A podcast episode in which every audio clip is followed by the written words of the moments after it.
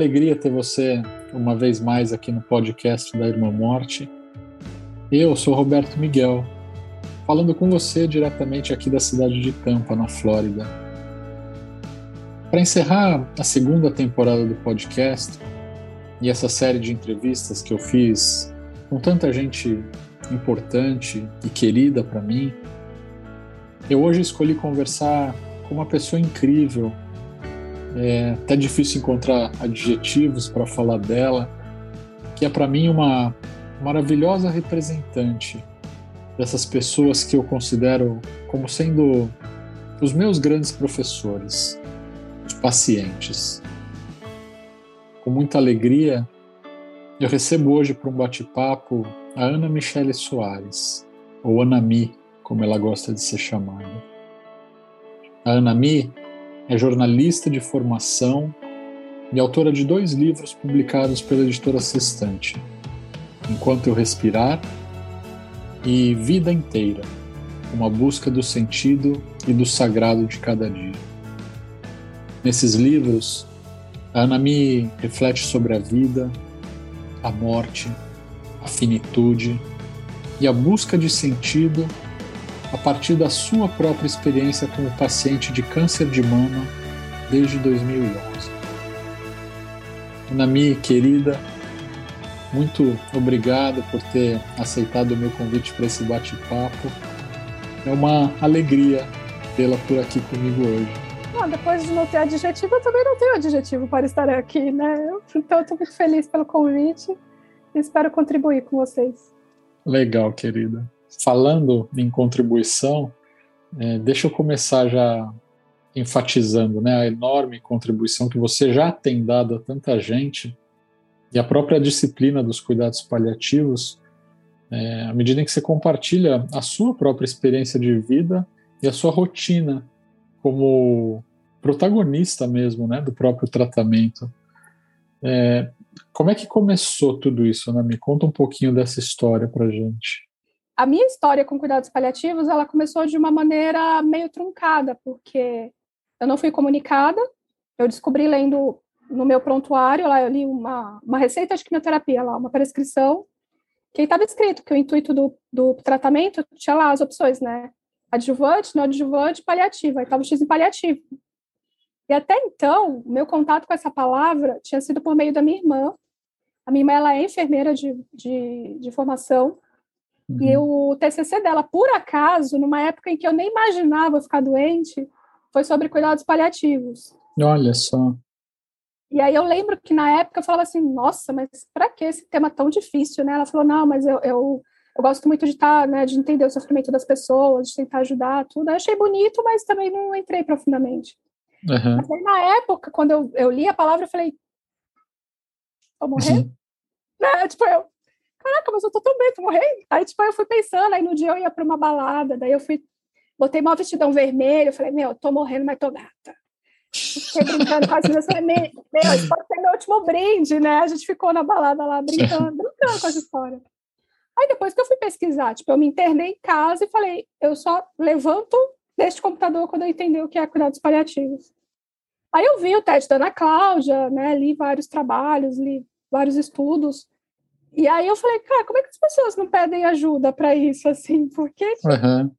E, e, na época, é, para mim, era muito bizarro, né? Eu até tive essa, cheguei até essa conversa com um oncologista, porque tudo que falavam para mim era sobre é, a quimioterapia, brevemente sobre os efeitos colaterais, é, o que, que você tinha que tomar se estivesse enjoado, o que, que você tinha que tomar se estivesse com prisão de, de ventre. Então, era, era muito focado na minha doença. Só uhum. que eu, até esse momento eu estou há 10 anos em tratamento. Eu nunca tive sintoma da doença. Então eu nunca senti o câncer. Eu já tive lesão hepática, já tive lesão óssea, mas assim, eu nunca tive dor óssea. Eu nunca tive nada relacionado ao fígado. Nunca tive sintoma. Então eu não Olha. sentia a doença. Eu sentia uhum. os efeitos colaterais, que, que era bastante sofrimento, inclusive. Entendi. Mas eu tinha uma outra dor, que era do meu coração. Porque o que me fazia estar tá de bode da vida na época não era o fato de estar com câncer, era o fato de estar com câncer e estar com uma vida muito bagunçada, porque eu tinha acabado de sair de um casamento, que eu levei uns tapas, que eu fui traída. Então, eu, eu saí muito acabada disso, eu saí muito machucada mesmo. Isso ao mesmo tempo em que você recebeu o diagnóstico do câncer? Ao mesmo né? tempo que eu recebi o diagnóstico da metástase. Isso foi aos 28 anos, é isso? Que você é, recebeu o diagnóstico de câncer? Com 28 eu descobri o primário. Tá. E aí eu entrei na remissão tomando tamoxifeno, então é continuar, é como se fosse um tratamento para tentar evitar que a metástase é, surgisse, uhum. porque o meu tumor ele era uma lesão invasiva. Então tinha o risco de que, na verdade já era metastático, né, se a gente for ver, porque já tinha migrado a célula, mas uhum. aí o tamoxifeno segurou por três anos, e aí depois apareceu no fígado, e aí começou a jornada efetivamente com o nome de metastático, né, mas eu considero que eu trato sem parar, né? Eu trato sem parar há 10 anos. Tá. E, e, aí foi na mesma época, né? Eu tinha 32. 3, 4, 5, 6, 7. Isso. Eu tinha 32 anos quando eu descobri a metástase. E aí, aí foi, tipo, junto com o término do casamento. Então eu estava destruída emocionalmente. É, como você soube na aula lá, né, que eu falei de espiritualidade, é, eu sempre fui questionadora desde criança. Mas aí isso intensificou muito mais quando eu estava nesse sofrimento, porque daí eu falava, cara, quer dizer, então eu perdi o meu tempo? Por que, que eu fiz isso comigo? Né? Onde, onde eu estava que eu não estava em mim? Assim, tipo, aí eu comecei a perguntar muita coisa, assim, né? E é, isso eu... causava mais sofrimento do que o câncer, assim, efetivamente, né? Sem dúvida, né? A experiência da doença é uma experiência que afeta a pessoa por inteira, né, Anami? E essa aula que você mencionou, para quem está nos escutando aqui, eu assisti uma aula da Ana Mi, eu tive a oportunidade de assisti-la falando sobre espiritualidade num curso de capelania na Casa do Cuidar, onde a Ana Mi é uma das professoras. E eu disse para ela que após 12 anos, ou ao longo desses meus 12 anos na trajetória como capelão, foi a melhor aula de capelania que eu assisti até hoje. Eu queria repetir isso agora para você de novo, Nami, porque eu costumo sempre dizer que pessoas como você, pacientes em tratamento, em cuidados paliativos, são os nossos professores. Né? Nós aprendemos com vocês a partir de um lugar que nós não estamos. Né? E as coisas que eu aprendo com pessoas como você, Anami, são as coisas que eu depois vou ensinar para os alunos de capelania. Então eu falo, bom, pessoal, agora vocês estão diante de uma professora de fato, né?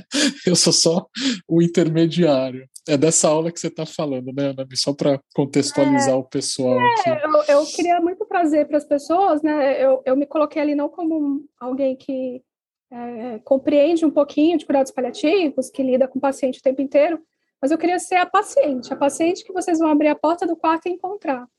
Perfeito. Então, quer dizer, vocês poderiam me encontrar em várias fases do que eu fui contando. Vocês podiam me encontrar na fase questionadora, que eu estava tentando me achar no meio de tudo isso, do, do, sofrimento.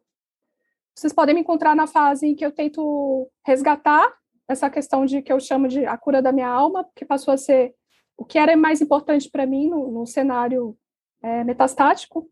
Eu acho que eu, compreendendo né, que, que eu tinha uma doença grave, incurável, tudo, eu falei, mas é só sobre isso? Porque daí eu comecei a observar as pessoas e eu via que pessoas saudáveis, elas tinham, elas estavam muito mais doentes do que eu. Eu tinha uma doença, mas eu estava buscando sair da anestesia das coisas. Então eu estava buscando sentido. Estava buscando sentido não só para doença, porque tipo não, eu não coloco ela nesse palco tão grande assim, né? Eu estava buscando sentido para mim, para minha alma, sabe? Para eu, eu olhar para essa vida e falar, tá tudo bem, é óbvio que eu gostaria de contar uma outra história aqui, né, de uma pessoa que, que é absolutamente saudável e que conseguiu encontrar todas esses, essas dimensões sagradas. Porque do que, que adiantar? Eu estava saudável quando eu estava casada, por exemplo. Só que eu estava doente da minha alma. Porque eu comecei. Aquilo para mim era morrer, porque eu comecei a falar: que sentido faz estar nessa vida para sofrer desse jeito? Para chorar o tanto que eu choro? Para achar que, que saco eu estar nesse trabalho que eu não não faz mais sentido para mim, assim. Então, uhum. tipo, eu, fui, eu fui perdendo o sentido das coisas, né? E, então foi um resgate. Então vocês poderiam abrir a porta do quarto e encontrar alguém que está nesse momento de resgate. De que forma vocês poderiam contribuir com isso? Ou poderiam me encontrar nessa fase em que vocês vão entrar no meu quarto e vai ter bruxa, vai ter xamã, vai ter incenso, vai ter pedra, vai estar uns rolê muito louco lá. Aí o que vocês vão fazer? Vocês vão achar, vocês vão olhar com julgamento para isso? Como vocês vão né, atender essa demanda de alguém que, que, que eu espero estar nesse momento, embora é, eu, eu me permita ter medo, se eu tiver que ter medo, mas eu penso num fim da minha vida em que eu possa chegar e falar, cara, tá feito, tá feito, eu vivi. E essa é a experiência Sim. sagrada. Então, Olha, é, é... Deixa, deixa eu voltar. Você falou de três momentos aí, né, Nami? Você falou da fase questionadora, da fase do resgate e da fase das coisas muito loucas aí. Das curas! As minhas curas. da cura, né? É, Ana Cláudia vamos... me deu alta. Ela me deu alta espiritual. Bom, se a Ana Cláudia deu alta, então você está de alta. Chorei horrores. Mas me diga, vamos, deixa eu te perguntar sobre essa fase questionadora. Na minha a fase questionadora, eu imagino que você deve ter levantado muitas perguntas e justamente por levantar muitas perguntas, você ouviu muitas respostas. Né? Fala um pouco dessas respostas que você ouviu e como foi isso para você lidar com as respostas que as pessoas te traziam, inclusive da parte espiritual e religiosa.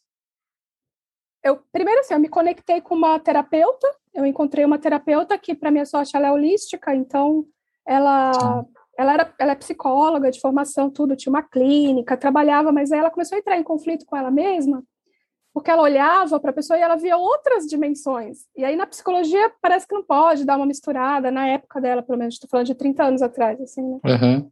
Então ela meio que largou, largou a coisa do, da, da, terapia, dessa psicologia mais fechada, e aí ela começou a fazer curso de, das coisas natural, naturologia, reiki, tudo.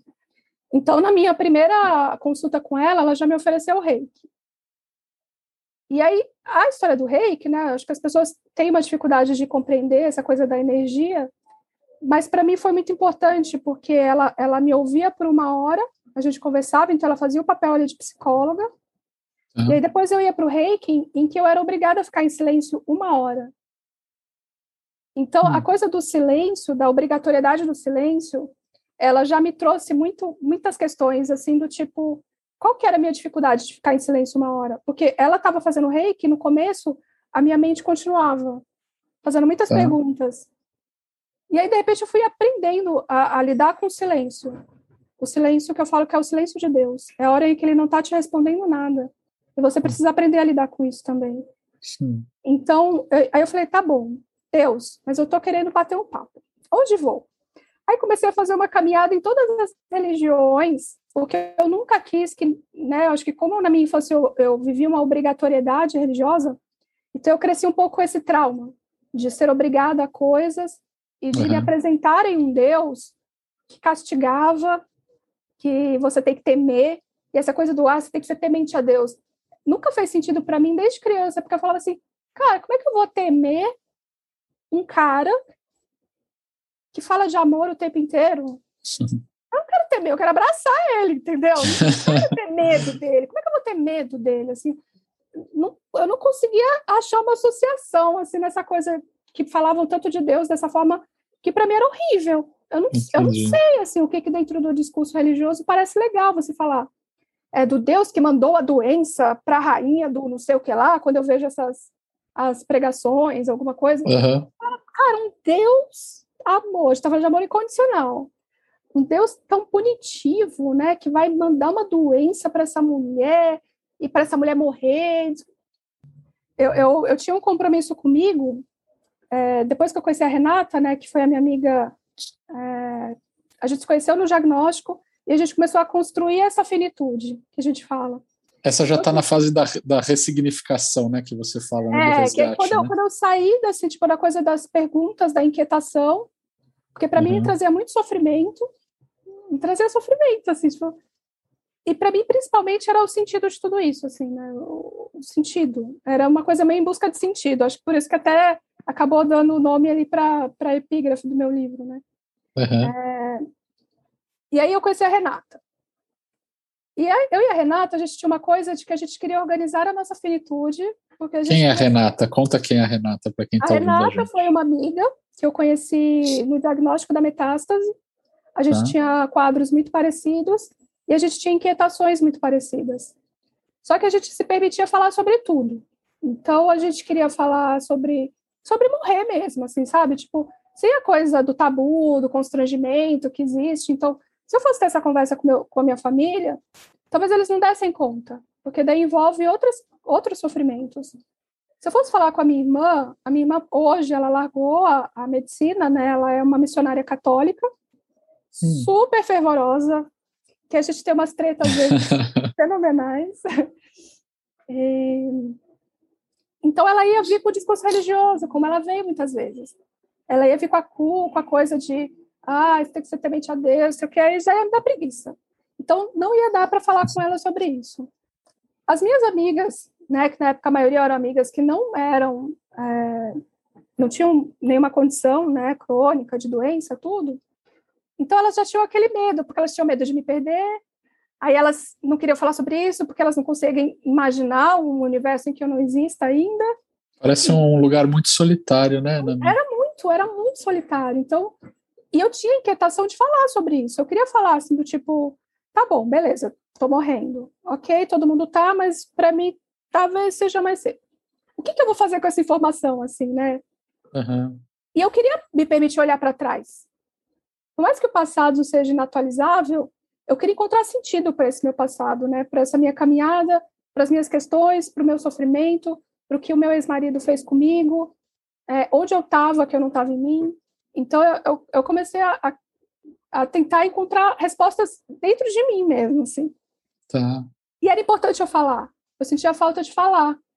De alguém que me ouvisse, que não me julgasse, né? De, tipo, de eu falar assim, cara, você tem noção que eu virei uma submissa e que o cara falava, me traía, olhava para mim e falava assim, mas a culpa é sua, porque você não está sendo bom o suficiente, então eu preciso procurar em outros lugares. E eu hum. olhar para isso e falar: é, talvez eu não esteja sendo bom o suficiente. Como é que eu posso fazer para te agradar, meu filho? Então, hum. depois, quando eu saí, né, porque a gente entra numa bolha em que aquilo é a verdade, porque você você está vivendo ali uma situação em que você ama uhum. E, e, é muito é muito conflito. Porque ao mesmo tempo que eu falava assim, cara, eu não sou assim, eu nunca fui submissa, eu sempre fui independente, eu sempre fiz as minhas coisas, e de repente eu tô presa nisso. E você quase começa a acreditar nessa voz externa que vem acredita, te falando sobre quem você é, né? Então aí eu e a Renata, a gente tinha os nossos conflitos, a gente começou a falar muito verdade sobre isso, sobre como é que a gente queria caminhar para essa finitude. Então a gente fez uma lista lá de, de coisas que a gente queria resolver na nossa vida. Tá. E aí a gente pegou aquela lista lá e falou assim: a gente não quer pertencer a isso. Tipo, eu não quero chegar no último dia da minha vida falando, ah, que droga, que eu não falei tal coisa. Ah, nossa, perdi muito tempo sempre vendo meus amigos. Ah, acho que eu me dediquei ao trabalho demais e deixei de viver algumas coisas que eu queria ter vivido. Então, são os arrependimentos comuns em quem está morrendo. Sim. Então, o nosso start foi isso aí. A gente falou assim, cara, a gente não quer chegar no final da nossa vida contando de uma vida bosta. Então, para falar uhum. bem claramente, era isso que a gente queria, é isso que a gente pensava na época. Uhum. Então, a gente foi, tipo, fazendo check, assim, do tipo, é, eu tinha, por exemplo, uma amiga que a gente tinha se afastado por um motivo muito aleatório. Uhum. Aí tinha é, me curar, me curar do meu relacionamento, do que eu tinha vivido. É, como é que eu ia fazer essa, essa cura em mim? Aí tinha a coisa de é, entender a espiritualidade. Era, era uma coisa que tava, era muito latente em mim desde pequena, e eu queria entender Deus. Eu queria entender o que que era, eu queria entender onde eu me encaixava nisso, eu queria entender o sentido disso. Eu queria entender. Eu queria que, uhum. que, que encontrasse um, um, quentinho dentro de mim, assim, de falar, estou em paz agora. Tá. Então, a gente foi atrás. Então, meus conflitos principais eram esses. Eu tinha também uma coisa de melhorar a relação com meu pai. Porque o meu pai, ele, ele era, na época, né, era o que me obrigava a ir para a igreja, por exemplo. Uhum. Então, quando eu me rebelei, eu não quero mais ir para a igreja, quero a igreja evangélica, né? Uhum. A Assembleia de Deus, que, que é muito presa em muitos dogmas, e eu era o demônio do culto, porque eu era pequena, eu tinha tipo 10 anos e eu ficava lá. Ah, tá. Então, então para ficar bem tem que pagar. Ah, to, toda mulher que vem aqui arrumada é pombagira. Aí tudo eu questionava. Eu achava chato. E aí então, eles passavam um pouco de vergonha, porque eu falava as coisas, aí, eu, aí tipo, as irmãs ficavam olhando daquele jeito, do tipo, ah, essa menina aí deve ter o demônio e tal. E aí o demônio caiu, entendeu? Eu falei, cara, o que eu estou fazendo aqui? Eu não acredito em nada disso, eu acho tudo horrível. E aí eu comecei a ir sozinha para a igreja católica, fui coroinha tal, o padre ficou super meu amigo. E ele, ele, ele foi um dos primeiros que começou a responder as minhas questões. Foi um padre tá. que ele se permitia me ouvir. E uhum. ele me achava muito engraçada. Né? Ele falava assim, mas como sai essas perguntinhas dessa cabeça? eu ficava lá impressionado. Eu falava assim, Quantos assim, anos você tinha na época da de minha? 10, 11 anos, assim. Olha só. É, que eu me mudei para São Paulo com 12, eu me mudei, eu já era coroinha. Tá. Era em Brasília, né? Eu, eu nasci em Brasília, morei lá até os 12 anos de idade. Uhum. E aí eu ficava observa, observadora da igreja, eu, observadora dos comportamentos. Falava, padre, essas moças que vem aqui, senta aqui na frente, elas comungam toda a missa das seis horas todo dia. Mas elas saem da igreja depois de consagrar o corpo, corpo de Jesus, e elas ficam falando mal dos outros, das que não estavam lá. Não faz sentido para mim, só que não é errado você ficar falando mal dos outros. Ainda mais depois, né? Eu achava tão sagrado aquela coisa de consumir, né? No, uhum. rito da comunhão. Ah, minha filha, ficava assim, adulto é muito complicado. Ele falava, tem que manter a sua, sua pureza de criança, que é bom, tá? Continua assim, faz as suas questões, né? Acho que você está querendo ser um, né, uma pessoa legal, assim, né? Que não tenta não cair uhum. nessas armadilhas, tá?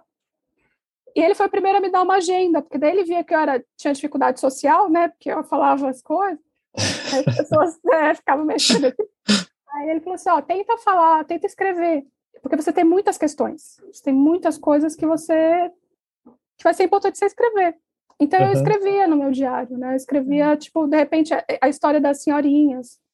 Eu falava, não uhum. entendo. Aí eu colocava um não entendo grande, assim. Uhum. Então eu já tinha inquietação desde sempre. Ele deu o start aí para depois você virar uma escritora, né, Anami?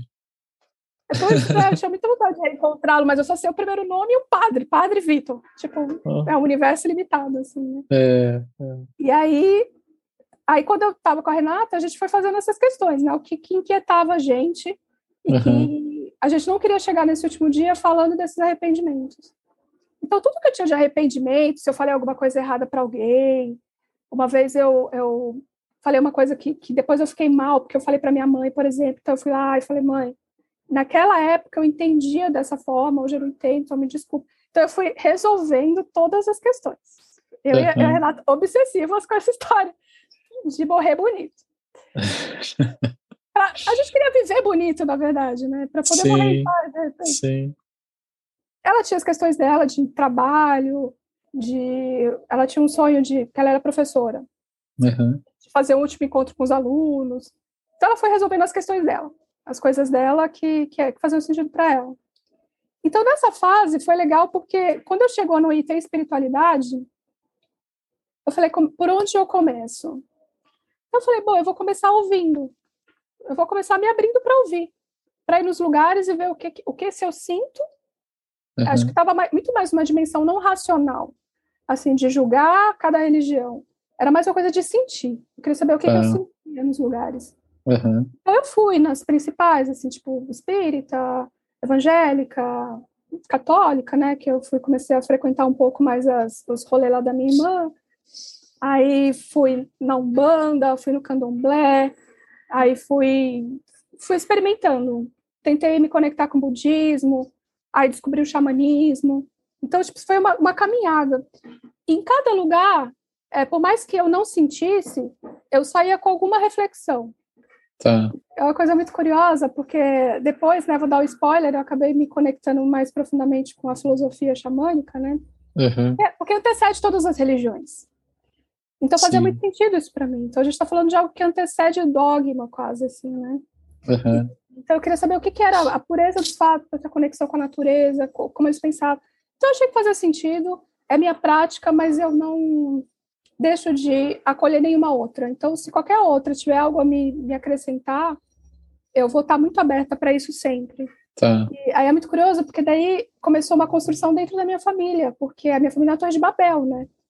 Meu pai da igreja evangélica, minha irmã uma missionária, missionária mesmo, gente, gente, Olha, fervorosa, ela já morou dentro da igreja por alguns anos com a família, aquela coisa muito e a minha mãe, que sempre teve uma pegada espiritual, mas ela não pôde manifestar por causa do meu pai. Então, assim, uma torre Entendi. de Babel. Uhum. E aí, o que, que aconteceu? É, para o meu pai encaixar isso de um jeito em que ele não me julgasse, de um jeito em que ele acolhesse, porque chegou, chegou um momento que eu precisei sair do meu apartamento. O meu apartamento era livre para manifestar o que eu quisesse lá dentro. Uhum. É, mas eu tive que vir morar com eles, porque começou a ficar perigoso, né? É, eu passava mal e eu passava muito mal, e eu ficava com febre, eu ficava confusa. Então começou Por conta do tratamento do câncer. Por conta do tratamento. Tá. Então eu tive que desconstruir isso aí, essa minha independência, que eu achava que era tão importante. Falei, meu, casa é onde minha alma mora. Então eu só preciso levar minha alma junto, que vai estar tá, tá tudo certo.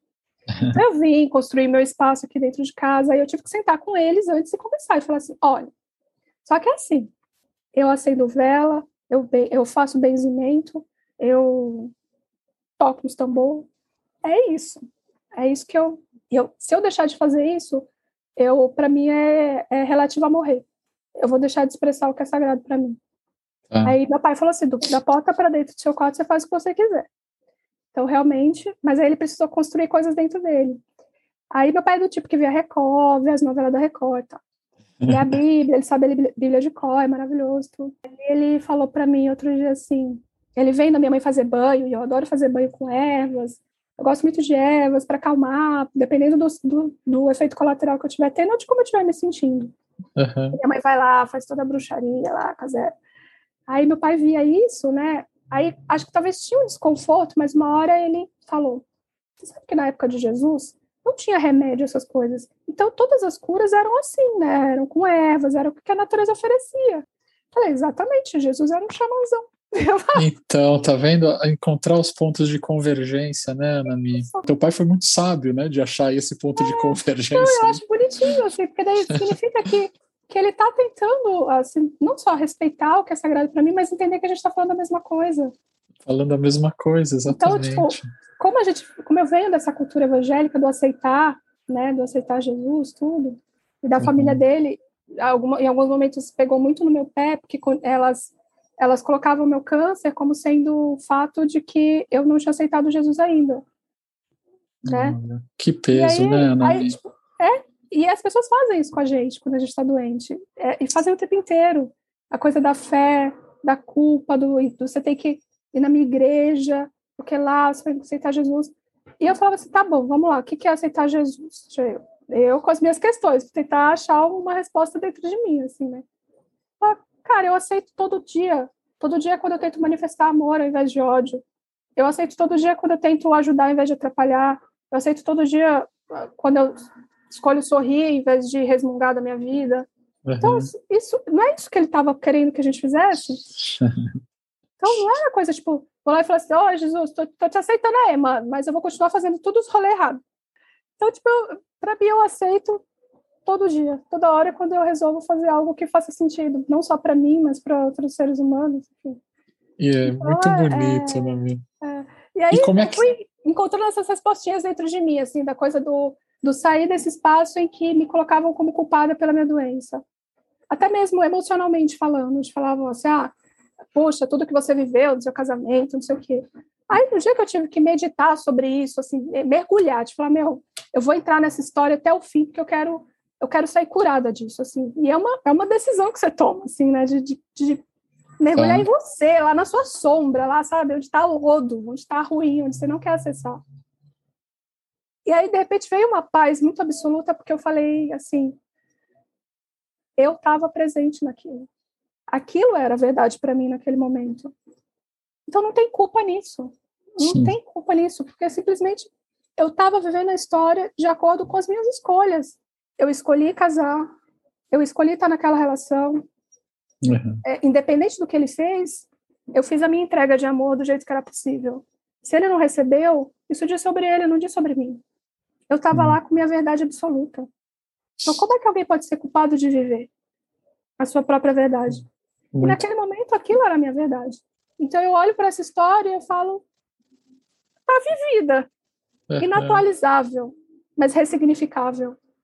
Então, assim, tipo, eu não, não me sinto culpada. Eu vivi a minha verdade, que eu era capaz de, de lidar com aquele momento, naquele uhum. momento. Eu saí disso muito machucada, mas todas essas dores me trouxeram, me fizeram uma mulher que eu sou hoje, de olhar para isso, de olhar para as minhas sombras, de ir lá na lama para tentar entender o que, que doía tanto, Então eu vi as minhas questões, trabalhei.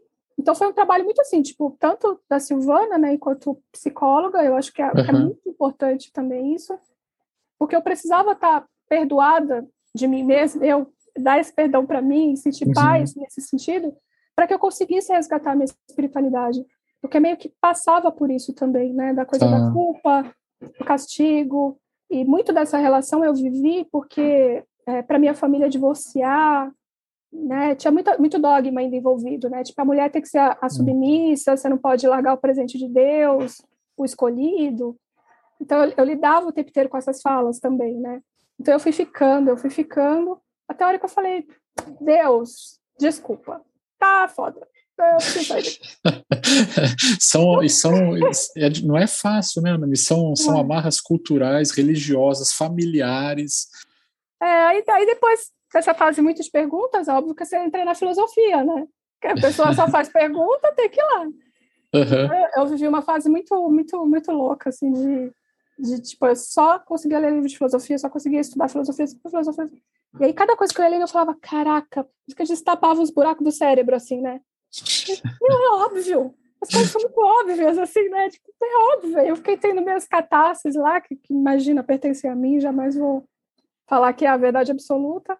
Uhum. Mas começou a fazer sentido as coisas. Uhum. É, misturando a filosofia, misturando tudo que eu tinha ouvido em cada religião, tudo que eu tinha aprendido, né? Sim, tá... você, você, traz, você traz um negócio muito legal né, ao longo da tua fala, né, Nami? Porque é, uma das coisas que os pacientes ficam muito focados é na questão da cura da, da, da doença, né? É, do aspecto biológico, eu estou falando, né? E você está trazendo uma dimensão de cura muito mais ampla, né? Que atenta para as dimensões sociais, as dimensões espirituais, né? Como é que você se despertou para tudo isso? Foi algo instintivo mesmo?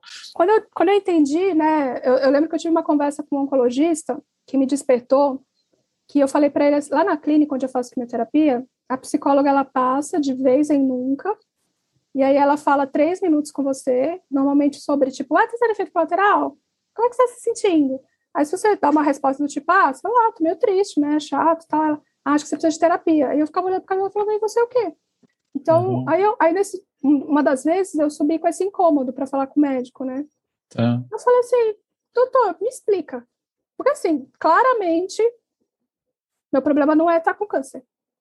Meu problema são outras questões. Tipo, eu estou sofrendo, eu estou sofrendo porque eu tenho que é, brigar com meu ex-marido agora porque ele quer tirar o plano de saúde de mim, eu estou no meio de um tratamento. Meu sofrimento ah. é porque eu continuo trabalhando mesmo estando afastada e não faz sentido mais eu trabalhar e eu não sei como tomar essa decisão porque eu não conseguiria pagar as contas. Então, ah. é, essas eram as minhas questões, é isso que me causava sofrimento, não era o fato de que eu ia vomitar quando eu chegasse em casa. Nesse ponto, você já estava sendo atendido pela equipe de cuidados paliativos? Não, foi, Ainda foi não. É, eu já entendia cuidados paliativos, uhum. eu já tinha feito meu estudo, tá. mas na minha clínica não tem, não tinha essa equipe. Entendi. E eu não sabia por onde começar, porque assim, eu só conhecia a Ana Cláudia Quintana porque eu tinha visto o TED. Então o foco era mais a doença mesmo, né? Era a doença. Aí eu tive essa conversa, falei assim, aí a oportunidade que a gente tem de tentar curar esse emocional, melhorar esse aspecto, a psicóloga passa, fala três minutos para dizer que eu preciso de terapia, eu não entendo. Por que, que, por que, que vocês não oferecem aqui, né? Por que, não tem uma equipe multidisciplinar que vai ter... Eu, eu li sobre cuidados paliativos, eu entendo que eu estou em cuidados paliativos, que meu tratamento uhum. é paliativo, e que vocês têm que olhar para outras dimensões de sofrimento. Aí fui lá fazer o testão do cuidados paliativos para ele, né? Uhum. Aí ele falou para mim assim, ah, mas é, ele falou assim, ah, Ana, o problema é que isso aí é besteira, mas cada um que faz o que quiser. Aí eu saí de lá assim, muito chocada, porque eu falei, eu sou um órgão, foi isso que eu pensei. Hum. Ah, eu sou um órgão que tem um câncer. É isso. É para isso que ele está olhando. Ele quer saber se meu órgão, se a doença vai diminuir ou vai aumentar. Então, para mim, isso não é medicina. É, é, só, é só sobre doença. Eu me resumo a isso. Uhum. E, ao mesmo tempo, acho que o paralelo que eu fazia é que eu olhava para as outras pessoas, para as minhas amigas, para as pessoas que eu conhecia, que não tinham doença nenhuma. E elas viviam muito sofrimento. Eu falava, a gente está tá na mesma página. Tá todo mundo uhum. precisando de cuidados paliativos. Porque para algumas pessoas você olha só para o sucesso que ela diz que ela tem. E aí você acha que isso aí é, é tudo que ela precisa na vida dela. Uhum. Só que quando ela sai do Instagram, ela vai deitar na cama e vai falar: que merda de vida que eu tenho. Uhum. Então eu falei, meu, tá todo mundo sofrendo, cara. E ninguém tá afim de acessar isso de verdade. É, então eu é fui atrás, né? Até no livro eu escrevo, que eu falo assim que eu, eu fiz cuidados paliativos em mim mesma. Porque daí eu fui atrás da minha equipe, entendeu? Aí eu fui atrás uhum. de uma psicóloga, que não é, não tem essa formação em cuidados paliativos, mas ela, ela me ajudou, ela é minha psicóloga há sete anos. Uhum. Não consigo, é toda semana eu vou lá, porque realmente ela me ajuda a me uhum. ouvir. Uhum. E eu tenho uma coisa que ela acha ótimo, porque assim, quando eu ouço a minha própria voz, eu já encontro questões para mim para fazer para mim mesmo, entendeu? Uhum, eu falo, eu falo. Então eu fui atrás dessa questão espiritual desse jeito que eu achei que eu deveria ir, que era tentar encontrar o que deixasse meu coração quentinho. Uhum. Foi atrás de sentir, precisava sentir, uhum. sentir o que é espiritual. onde, onde morava isso? Fui atrás de resolver a minha questão social, uhum. com essa coisa de advogado, de pedir ajuda, de fazer as contas. Então, eu, aí, na época, a minha decisão foi me aposentar, porque me aposentando, eu conseguiria quitar a metade do financiamento da minha casa, uhum. então eu conseguiria pagar as contas, então eu conseguiria pagar o resto do financiamento e conseguiria pagar meu plano de saúde e, e ter um mínimo de qualidade de vida, assim, de poder uhum. sentar no restaurante comer, sabe, sem fazer sim, contar moeda. Sim. Então, eu, eu me organizei, fui atrás de advogado, me organizei. Então, eu, eu montei a minha equipe para tentar lidar com as minhas questões. Tá. Aí depois, lógico, apareceu a Ana Cláudia na minha vida e, e, Então, hoje é legal, porque ela lida com as minhas questões emocionais também, né? Uhum. De quando eu tô com medo, de quando, né, eu, eu tô desconectada de alguma coisa assim, eu tô viajando na maionese, ela me puxa de volta, realinha meus chakras, mas ela uhum. faz um trabalho de, de cuidados paliativos, porque daí ela conseguiu fazer um manejo de efeitos colaterais muito melhor, né? Porque ela tem, eu brinco que ela tem umas bruxarias diferentes, ela consegue ver outros aspectos, assim, né? De evitar que eu sofra, por exemplo. Então, tem muito médico que tem essa coisa de espera ter o sofrimento para tratar. Ela tenta antecipar as coisas para que eu não sofra. Então, assim, aí eu, enfim, ela, ela organiza. Então, ela, hoje ela trabalha junto com a minha oncologista. Tá e que já é uma oncologista integrativa, então que ela já tem um olhar para ela fala para mim, ela fala assim, você tem muito mais célula saudável do que célula doente. Uhum. A gente precisa cuidar do que é saudável em você também. Então eu já me conectei com ela porque ela tem esse olhar, assim, né? Tipo, ela me vê como uma pessoa capaz de ser saudável fisicamente, apesar de ter câncer. Entendi. Então ela, ela me colocou em muitas coisas legais, assim, de, de, de cuidar, Sabe, para mim isso tudo é cuidado, é cuidado que não é só doença. Uhum. Então, quando e... ela precisa cuidar da doença, ela cuida. Ela é efetiva, ela é estratégica, ela fala, essa é a quimioterapia agora, essa é o que a gente vai fazer. Então, ela está antenada. Mas ela uhum. cuida do que é saudável em mim. Porque Sim. tem muita coisa saudável em mim. Você hoje também se ocupa de ajudar outras pessoas, né, Nami? Será você, fala, você pode falar um pouquinho do seu trabalho, né, das paliativas para a gente? porque você ensina tanta gente hoje, você cuida de tanta gente também, trazendo essa tua experiência incrível que você relatou para gente. Fala, fala um pouquinho do teu trabalho nas paliativas, Anami, por favor. É, começou por causa de mim da Renata, uhum. e a gente era muito desconfortável no começo, porque todos os, os Instagrams, a gente, a gente busca inspiração, né? A gente busca ouvir, saber as outras histórias, é uma, é uma coisa muito comum de paciente. Sim. E aí eu e a Renata a gente não achava, porque mesmo as metastáticas, as pacientes que eram metastáticas, elas falavam como se elas fossem curadas. Ou daqui a pouco eu vou me curar, a última quimioterapia, não sei o que lá, ah, vitoriosa, guerreira, não sei o que. Aí a gente falava, cara, eu não estou entendendo ainda, que, tipo, não dá mais para ficar nesse raso aí, né? Uhum. E aí a gente colocou esse nome, paliativas, por uma provocação mesmo, uhum porque ninguém queria falar disso, e a gente está falando de seis anos atrás. Hoje a gente ainda fala mais de cuidados paliativos, tal. Eu vejo que, que se tornou pauta. É. É, muito, por, muito por causa até do trabalho que a Ana Cláudia tem feito, né? Teve uma novela, um livro dela, então, tipo, acaba espalhando o trabalho que vocês têm feito. E, então, está se popularizando um pouco mais do que era quando eu criei o Instagram que era muito transgressor na época, né? Totalmente, assim, né? Tipo, tanto que na é. época a gente procurou pá ali, qualquer coisa, para ver se tinha um nome parecido, uhum. e não tinha, porque só tinha, ou era paliativo do não sei o que lá, do congresso, não sei o que. Então eram, uhum. eram coisas muito isoladas específicas, assim, tipo, vinha 10 resultados, assim, muito tá. relacionado ao aspecto médico. Tá. Mas nenhum paciente falava sobre isso, nenhum paciente se colocava dessa forma, ou se, se via dessa forma. E a gente sabe que né, não, não existe um paciente paliativo, não é um adjetivo para o paciente, é um adjetivo para o tratamento. Mas a gente quis fazer uma licença poética. Uhum. Então, a gente falou assim, meu, vamos transformar isso num adjetivo, porque talvez isso empodere, entendeu? De você não ter medo de falar sobre o que é real.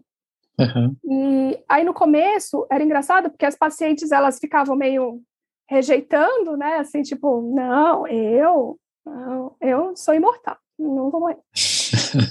e, mas aí, aos poucos, a gente ia falando sobre as coisas que a gente estava fazendo, das nossas listas, das nossas resoluções, sobre estar presente no presente, sobre o único tempo que a gente tem agora, sobre essas coisas que o, que o autoconhecimento, né, permite que a gente consiga acessar, assim, né, de uhum. falar sobre uma vida que faz sentido, de que a gente não é só um, um órgão adoecido. Então a gente começou a falar essas coisas que pareciam óbvias para gente, mas que para as pessoas não eram. Então aí começou dessa forma, e aí depois que uhum. começou a aparecer muito na mídia, tudo, a gente começou a ver um movimento é diferente, porque hoje, e aí se tiver médico ouvindo aí, eu vou puxar o pé de vocês. Se algum paciente sentar na sua frente e falar, doutor, tá aqui meus exames, eu sou paliativa, e aí a primeira coisa que você abrir a boca para falar vai ser assim, não, você não é paliativa. O que acontece o tempo inteiro. A gente não está querendo que o paciente ocupe esse adjetivo de uma forma ruim, mas que a gente fez um trabalho de transformar esse adjetivo em uma coisa assim do tipo, é, eu sei o que está acontecendo comigo, Uhum. Eu quero ficar bem, eu quero que essa caminhada seja menos, de menos sofrimento, eu quero uma vida que faz sentido. Porque para elas significa isso, o adjetivo da nossa licença poética. Não uhum. significa, doutora, eu sou paliativa, oh meu Deus. Não, ela não está falando isso, porque se ela senta na sua frente, ela está sendo muito corajosa, muito mais corajosa que a maioria dos médicos, de saber que ela está com o pé dela na lucidez, embora o outro esteja na esperança. Nossa, que lindo isso, Nami. Um pé na lucidez e um pé na esperança. Maravilhoso isso. Aí vem os médicos falar para mim assim: é, mas você sabe que ainda é uma utopia falar que todo mundo vai ter acesso. Falei, querido, para a gente chegar em todo mundo, a gente tem que começar com pouco, entendeu? É. Então é assim, é dessa forma que a gente vai conseguir ampliar as equipes, que os paliativistas vão ter mais emprego, que as equipes multi vão ser mais valorizadas, é a gente colocando essas pessoas na pauta e paciente chegando lá e falando assim: eu quero viver bem. O que, que vocês têm uhum. aí para fazer? Tira aí da caixinha aí.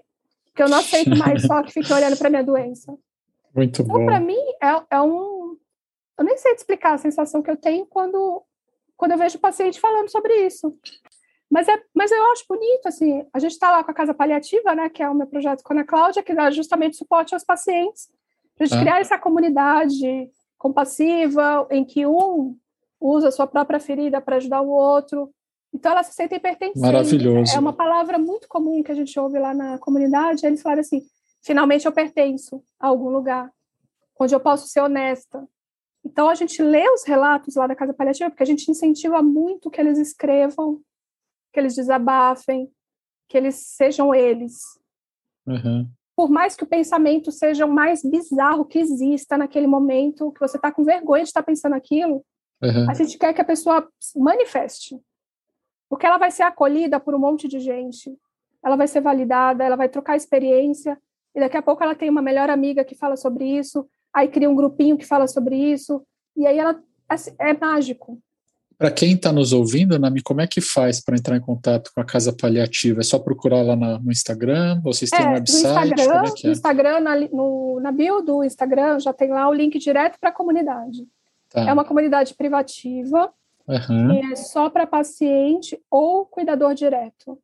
Tá. Cuidador direto, a gente fala, tipo, a mãe que cuida da filha, a filha que cuida da mãe, quem está na linha de frente do cuidado de um paciente com qualquer doença que tá, esteja dentro desse escopo dos cuidados paliativos, né? Doenças graves que ameaçam a continuidade da vida. Tá legal. Então, é, tem que ser. A gente só tem permitido a entrada de profissionais que são vinculados à Casa do Cuidar, porque daí já estão dialogando com a mesma filosofia, né? Então, tá. ex-aluno ou docente, porque daí já está falando a mesma língua, né? Sim. Dos pacientes ali, né? E é a, é a filosofia, né? A gente está dentro da filosofia da casa do cuidar, né? Uhum. Essa coisa de comunidade compassiva e tudo mais. Então, é, é muito bonito, porque hoje a gente, a gente vê eles falando sobre sentido. eles estão, tipo, na, na, no pior momento lá, eles estão falando sobre a florzinha que eles olharam e falaram assim, não, hoje tá difícil, viu? Vim aqui contar para vocês que eu não dormi, mas, cara, eu acordei, dei de cara com esse pé amarelo aqui, aí eu fiquei pensando, Olha deve só. ser uma mensagem. Então, Tem muitas Renatas ali também, né, Ana? É, é muito lindo, assim, e elas começaram a, elas e eles, né, eles começaram a encontrar, a, a gente teve até um paciente que ele era super ateu, super questionador, e era muito engraçado, porque para mim ele era um ateu que ele entendia de espiritualidade, porque, tipo, ele ficava nessa questão de questionar o milagre, ah, porque eu acho que milagre não existe, não sei o quê, ele tinha as falas dele, e, mas ao mesmo tempo ele postava sobre o quanto ele amava a esposa, o quanto ele sentia prazer quando ele estava na moto e o vento batendo no rosto dele, ele sentia prazer quando ele pulava, quando ele transgredia, meu, tem mais espiritual do que viver, cara? Então, tipo, é. ele era um ateu super espiritual, assim, né? E questionador, ele tinha as questões dele que eu adorava, né? Imagina, tá dentro do meu espaço. ele falava nas aulas, ele cutucava os outros pacientes. Então, os pacientes começaram a, tipo, se agitar, assim, para tipo, entrar no, no, mesmo lance dele. Não de ser ateu, mas do tipo de curtir a vida, né? Uhum. Ele faleceu já, né? É, mas, assim, tipo, a última fala dele pra gente foi sobre o fato de que ele estava muito feliz porque no final da vida dele ele encontrou o lugar onde ele pertencia e ele podia ser quem ele era e ele era amado por isso. Então, para mim, eu e Ana Cláudia, eu só falei: zeramos a vida, querida. Estamos aqui para passeio agora, porque a vida já está zerada, já está tudo pago. Então, foi muito uhum. emocionante o que a gente vive lá. E aí, ano passado, acho que como eu, a coisa da escrita, ela sempre me organizou de muitas formas, eu acho muito bonita essa forma de expressão, né, de você escrever, enfim. A gente fez oficinas de escrita com os pacientes. A gente trouxe vários autores para falar sobre escrita poética, criativa, poesia, todas as formas de expressão, assim. E aí eles começaram a escrever no blog da Casa Paliativa, né, que é lá no www.casapaliativa.com.br. Tem vários textos de pacientes lá. Uhum. E aí a gente viu uma potência muito grande nisso. Porque eles estavam escrevendo bonito e era uma escreva, era, era uma escrita visceral, assim, não era aquela escrita do o que, você, o que eu acho que o outro vai querer ouvir. Uhum. Era tipo, pá, esparramado, assim, né? Aí eu fui atrás de dinheiro, fui atrás de patrocínio. Falei, alguém vai ter que me dar dinheiro. Aí eu consegui dinheiro da indústria farmacêutica, que foi muito legal que eles apoiarem isso. E a gente fez um livro, um livro coletivo, uhum. chamado Contém Esperança, tá à venda na Amazon. São 46 relatos absolutamente viscerais de pessoas que convivem com esse tipo de diagnóstico. Que demais. E aí tá muito engraçado, porque, tipo, a gente lançou tem uns 15 dias, mais ou menos. Eles assumiram essa coisa do escritor, eles fazem sessão de autógrafo na casa deles para a família. Ah, que legal. Aí eles levam para os médicos, divulgam para os médicos. Então, é uma coisa que tem a ver com legado, tem a ver com sentido, tem a ver com ter a sua história legitimada ter a sua dor validada nesse sentido de é, não é que eu estou doente, agora eu posso ser inspiração para alguém, eu posso uhum. ajudar outra pessoa. É, essa é uma questão que eu vejo muito no hospital. Tem muita gente que quer escrever o livro, né, Nami? Contar o seu relato para poder ajudar outras pessoas. Isso é maravilhoso. É, e a gente está divulgando para caramba agora, porque faz muito sentido.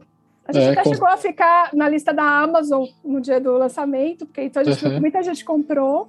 É. E aí eles ficaram felizes, eles ficam acompanhando. E aí tá bonitinho, porque daí eu, eu tenho, né? Eu era assessora de imprensa. E aí a, empresa onde eu trabalhei sete anos, agora eles são nossos assessores de imprensa voluntariamente, porque daí eles queriam participar também. E aí tá bonitinho, porque daí eles ficam colocando no grupo, nossa, hoje eu vou dar uma entrevista para a rádio, não sei o quê, não sei o quê, não sei o quê. Que legal, que legal. Então, é, tipo, é, é, outro rolê, entendeu? É outro rolê porque daí são pessoas que encontraram o sentido. É, uma comunidade maravilhosa que vocês criaram, Nami, muito bonita, muito bonita. Até dentro da, da minha. Acho que meio que para encerrar, né? Que eu, eu acho. Uhum. Tá, então deixa uma mensagem de encerramento pra gente, Nami. É, tem uma palavra que um pastor trouxe pro meu pai e que entrou muito profundamente dentro do meu coração, assim, para você ver que em todos os lugares, se a gente se a gente descascar as religiões, a gente chega na mesma essência. A essência de bondade, a essência de humanidade, a essência de não temer a Deus, mas entender que você é parte dele. Sendo parte dele, você é tudo. Sim. Então, é isso, você está à disposição da vida. Fé para mim é isso. É estar à disposição da vida.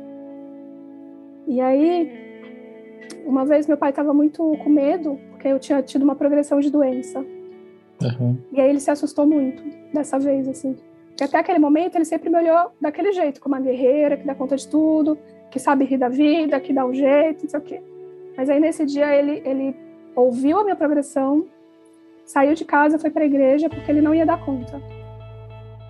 E aí dentro da palavra lá do pastor, ele começou a falar assim: por exemplo, tem gente que quando descobre que está com câncer, se abate a ponto de achar que a vida acabou. E aí é como se a vida acabasse mesmo. Que acabar a vida não significa necessariamente morrer. Às vezes é você, tipo, não ver mais sentido em nada daquilo. Então, é, essa pessoa, ela morreu para a vida, mesmo que ela estando vida. Porque ela deixou que uma coisa como o câncer fosse muito maior do que a vida dela. Agora, tem pessoas que recebem um diagnóstico desse e o câncer não vem para a morte delas, vem para a vida. E aí, isso entrou pro, assim, pro meu, pro meu pai, era como se tivesse sido para ele, entendeu? Uhum. Para ele entender que o câncer ele não veio para minha morte, ele veio para minha vida. E não que ele seja um protagonista, mas eu transformei o que poderia ser a maior dor do mundo em algo que dá muito sentido para mim, que não tem a ver com estar doente, tem a ver com qual o ser humano que eu tenho tentado ser, para que outros seres humanos também não pensem que câncer é só sobre morte.